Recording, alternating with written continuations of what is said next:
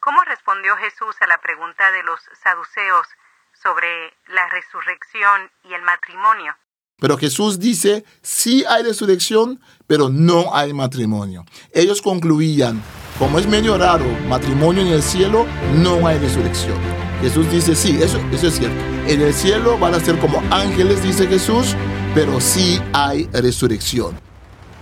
Un libro escrito hace miles de años en diferentes culturas y países con un mensaje para hoy. Para vivirlo, necesitas entenderlo. Explora la Biblia. La primera Biblia de estudio en audio que te ayudará a profundizar más en la palabra de Dios. Expertos biblistas explican los aspectos históricos y culturales que facilitan la comprensión del texto. Explora la Biblia. Saludos, estamos con un nuevo episodio de Explora la Biblia.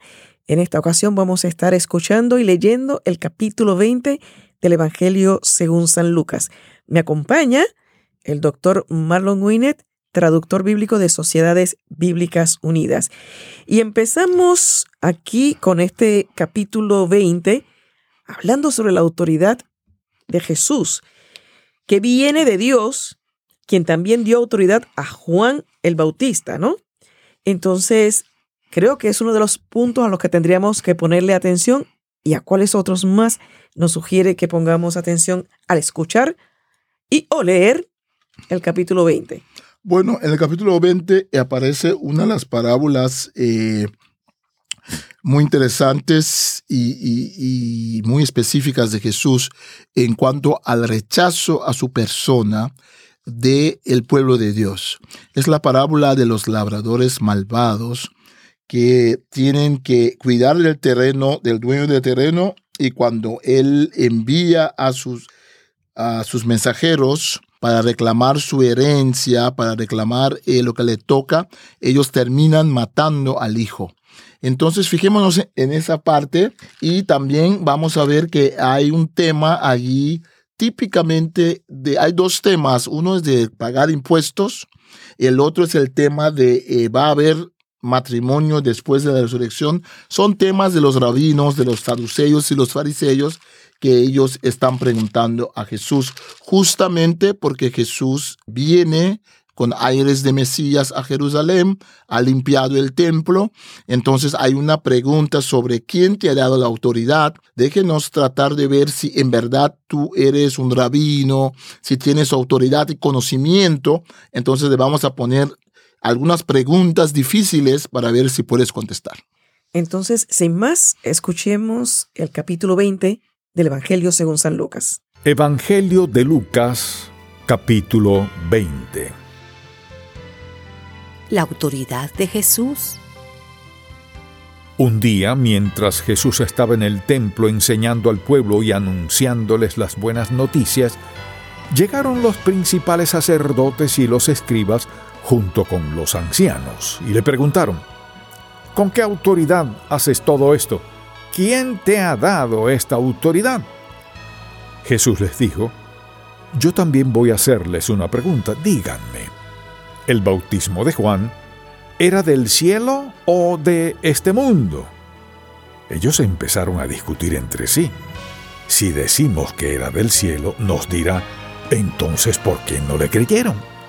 Y si decimos que era de los hombres, todo el pueblo nos matará a pedradas, pues están convencidos de que Juan era un profeta.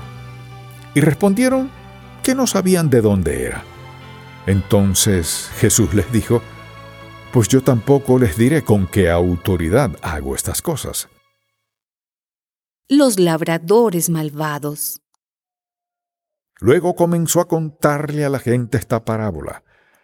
Un hombre plantó una viña, se la arrendó a unos labradores y se ausentó por mucho tiempo.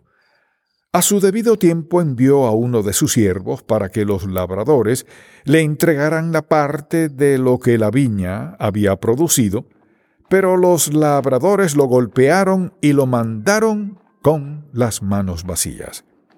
Volvió a enviar a otro siervo, pero ellos golpearon y humillaron también a éste y lo enviaron con las manos vacías.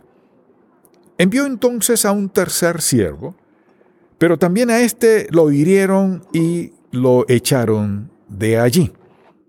Entonces el dueño de la viña dijo, ¿qué haré? Voy a enviar a mi hijo amado, tal vez cuando lo vean le tendrán respeto. Pero cuando los labradores lo vieron, se dijeron unos a otros, Este es el heredero, vamos a matarlo para quedarnos con la herencia.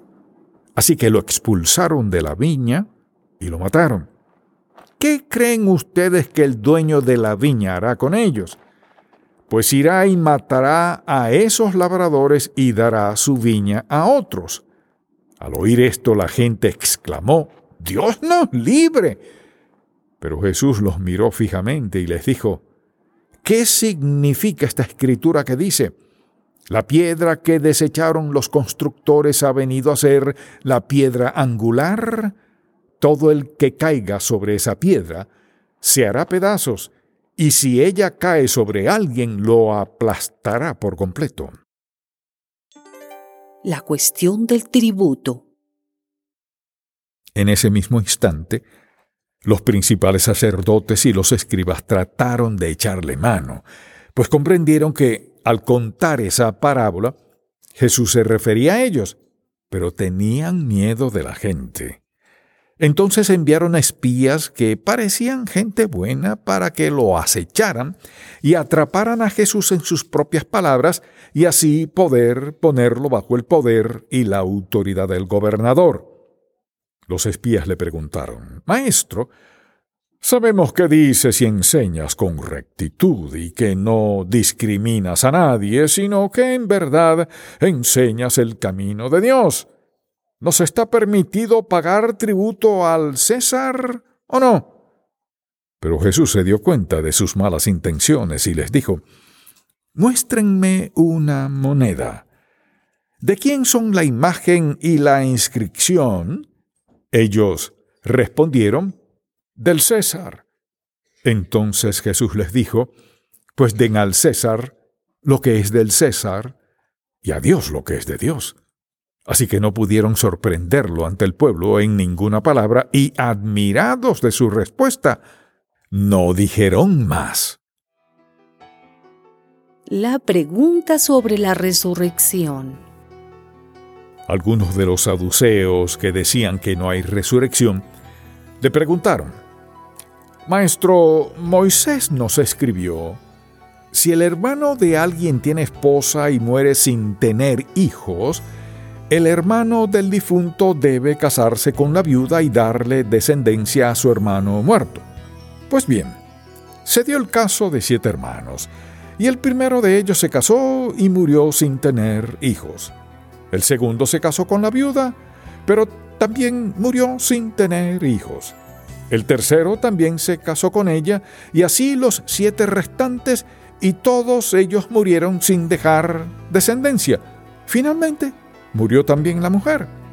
Así que en la resurrección, esposa de cuál de ellos será la viuda, ya que los siete estuvieron casados con ella.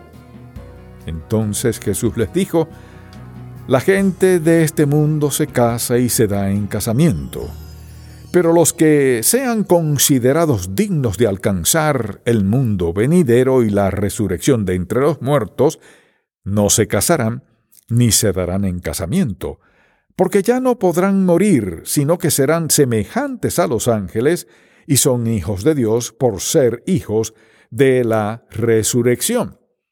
Pero en cuanto a que los muertos han de resucitar, aún Moisés lo enseñó en el pasaje de la zarza, pues llama al Señor Dios de Abraham, Dios de Isaac y Dios de Jacob, porque Dios no es Dios de muertos, sino de vivos, pues para Él todos viven. Algunos de los escribas le respondieron, Maestro, has dicho bien, y no se atrevieron a preguntarle nada más. ¿De quién es hijo el Cristo? Entonces él les dijo, ¿cómo pueden decir que el Cristo es hijo de David? David mismo dice en el libro de los Salmos, El Señor le dijo a mi Señor, siéntate a mi derecha hasta que ponga tus enemigos por estrado de tus pies. Y si David lo llama Señor, ¿cómo entonces puede ser su hijo? Jesús acusa a los escribas. Cuando todo el pueblo lo estaba escuchando, Jesús les dijo a sus discípulos, Cuídense de los escribas, porque les gusta pasearse con ropas largas y que los saluden en las plazas y sentarse en las primeras sillas de las sinagogas y en los lugares más importantes de los banquetes.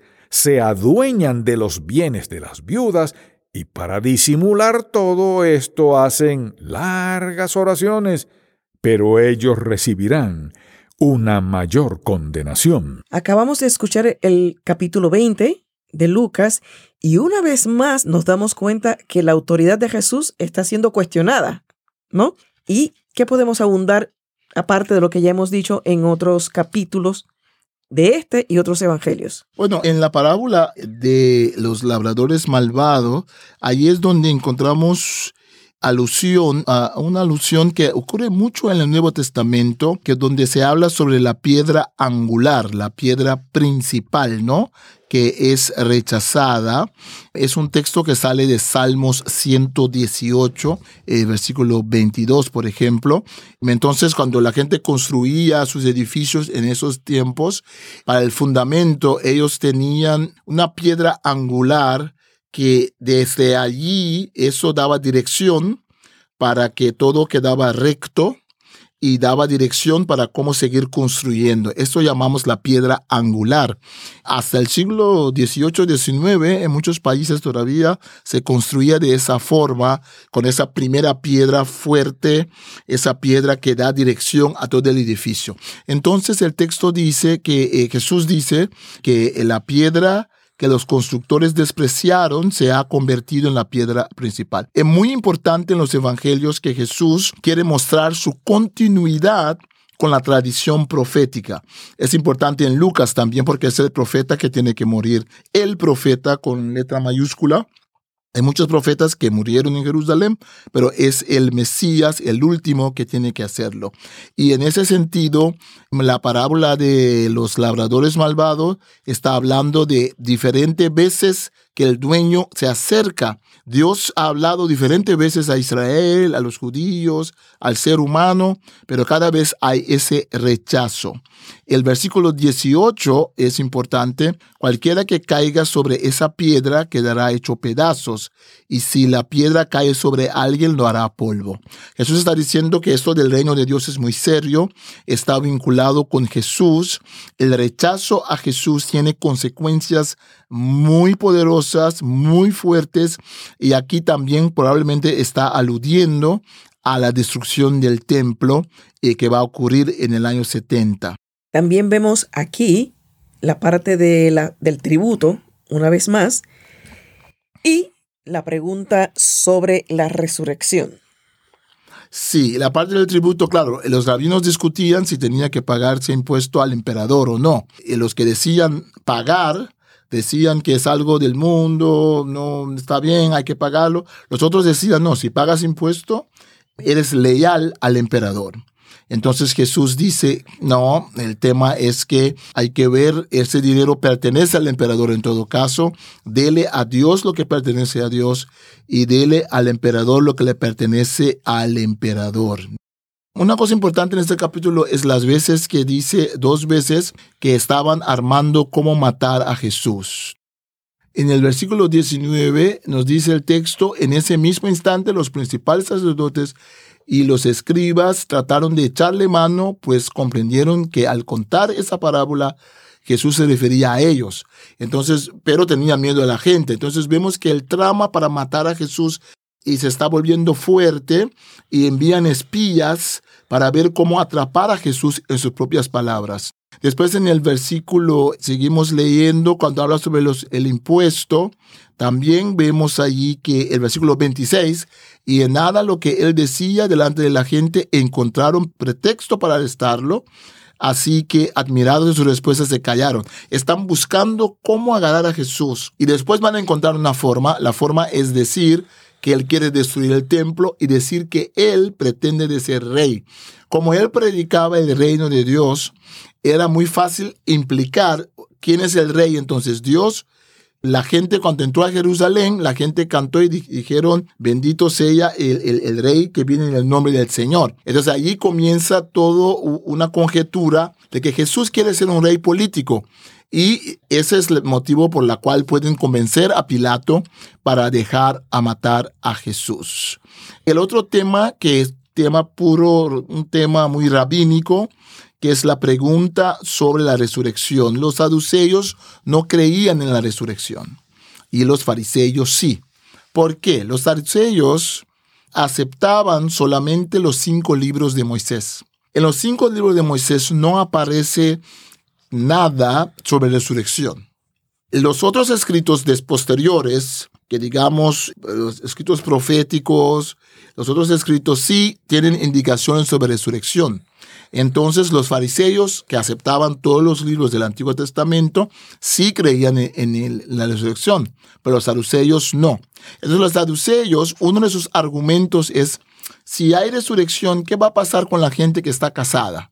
Qué cosa más rara cuando se resucita la gente que van a tener su marido allí. Entonces por eso le ponen a Jesús esa pregunta. Pero Jesús dice, sí hay resurrección, pero no hay matrimonio. Ellos concluían, como es medio raro, matrimonio en el cielo, no hay resurrección. Jesús dice, sí, eso, eso es cierto. en el cielo van a ser como ángeles, dice Jesús, pero sí hay resurrección. Entonces allí Jesús soluciona el problema entre los fariseos y los saduceos diciendo lo que él piensa. Dice el texto, algunos maestros de la ley, versículo 39, algunos de los escribas le respondieron, maestros ha dicho bien. Probablemente son los fariseos que están diciendo eso. Entonces los saduceos están en contra de la resurrección. La respuesta de Jesús le conviene a los fariseos.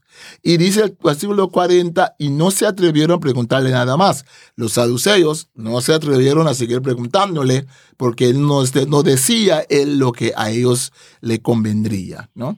Con esta explicación vamos cerrando el capítulo 20 del Evangelio según San Lucas, Reina Valera Contemporánea, edición de estudio, y les invito a que nos acompañe al siguiente episodio, pero también puede escuchar los anteriores en vivelabiblia.com, sección escucha, busque el título, Explora la Biblia, pero también nos puede escuchar a través de su plataforma preferida para podcast, buscando el título, Explora la Biblia un libro escrito hace miles de años en diferentes culturas y países con un mensaje para hoy.